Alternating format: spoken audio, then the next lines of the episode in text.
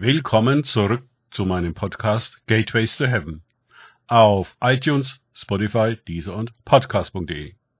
Mein Name ist Markus Herbert und mein Thema heute ist das Geheimnis des Christus. Weiter geht es in diesem Podcast mit Lukas 7, 18 bis 19 aus den Tagesgedanken meines Freundes Frank Krause.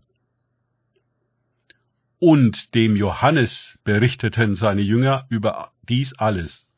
Und Johannes rief zwei seiner Jünger herzu und sandte sie zu Jesus und ließ ihm sagen, Bist du der Kommende? Oder sollen wir auf einen anderen warten? Lukas 7, 18 bis 19. Trotz alledem, was Jesus bis hierhin getan hat, fragt sich Johannes der Täufer, ob Jesus der Kommende ist oder ob Israel auf einen anderen Messias warten, wörtlich hoffen soll. Auch Johannes hat seine Vorstellung von einem Messias. Sollte der denn nicht das Reich wiederherstellen?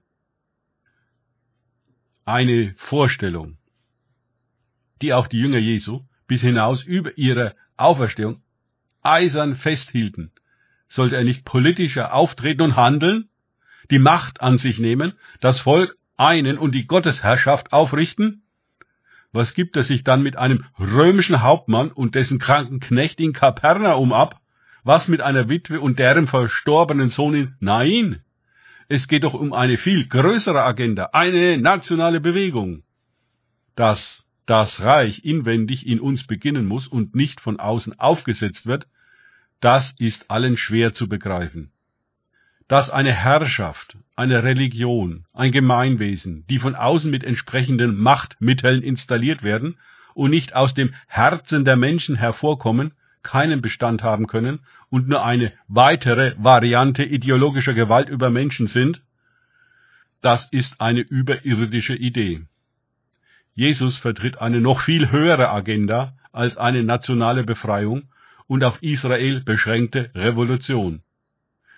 Er nimmt die Sünde der ganzen Welt auf sich und er holt die Heiden mit ins Boot. Er reformiert nicht das Gehabte, sondern beginnt etwas Neues. Einen neuen Menschen, der sich nicht mehr definiert über Nationalität und Religion, sondern den Himmel und den Vater. Er initiiert eine neue und heilige Schöpfung, welche die alte, entheiligte ablöst. Siehe, ich mache alles neu sagt der Auferstandene, den auch der Tod nicht halten konnte. Sobald wir diese höhere Absicht und Agenda des Messias aus den Augen verlieren, verstehen wir Jesus nicht, projizieren unsere irdisch-menschlich beschränkten Vorstellungen auf ihn und verzweifeln. Den Pharisäern gegenüber formuliert es Jesus so, man kann den neuen Wein nicht in die alten Weinschläuche schütten. Jesus ist das Ende von allem und der Beginn von allem.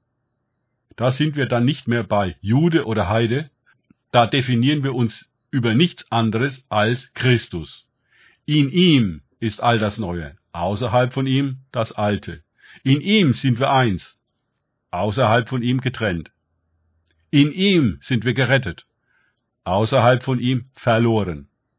Da spielt es keine Rolle, welcher Nationalität, Jude oder Grieche, welches Geschlechts, Mann oder Frau, oder welches Standes, Sklave oder Freie, wir sind. Jesus tauft uns alle unterschiedslos in den Geist, der uns zu einer neuen Geburt hinein in all das Neue führt und Christus in einer Weise offenbart, die uns völlig identifiziert mit ihm. Dann verstehen wir auch endlich, dass sein Reich nicht von dieser Welt ist und der Christus die Welt, wie wir sie kennen, beendet und eine neue beginnt in sich selbst. Das Geheimnis des Christentums ist Christus. Er in uns und wir in ihm.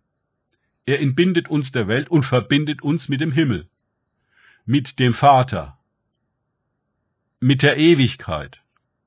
Dort sind wir zu Hause. Da gehören wir hin.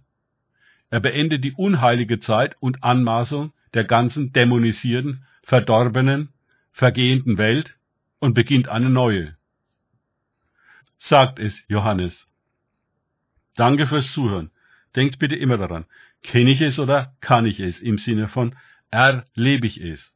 Es sich auf Gott und Begegnungen mit ihm einlassen, bringt wahres Leben. Neues Leben. Gott segne euch und wir hören uns wieder.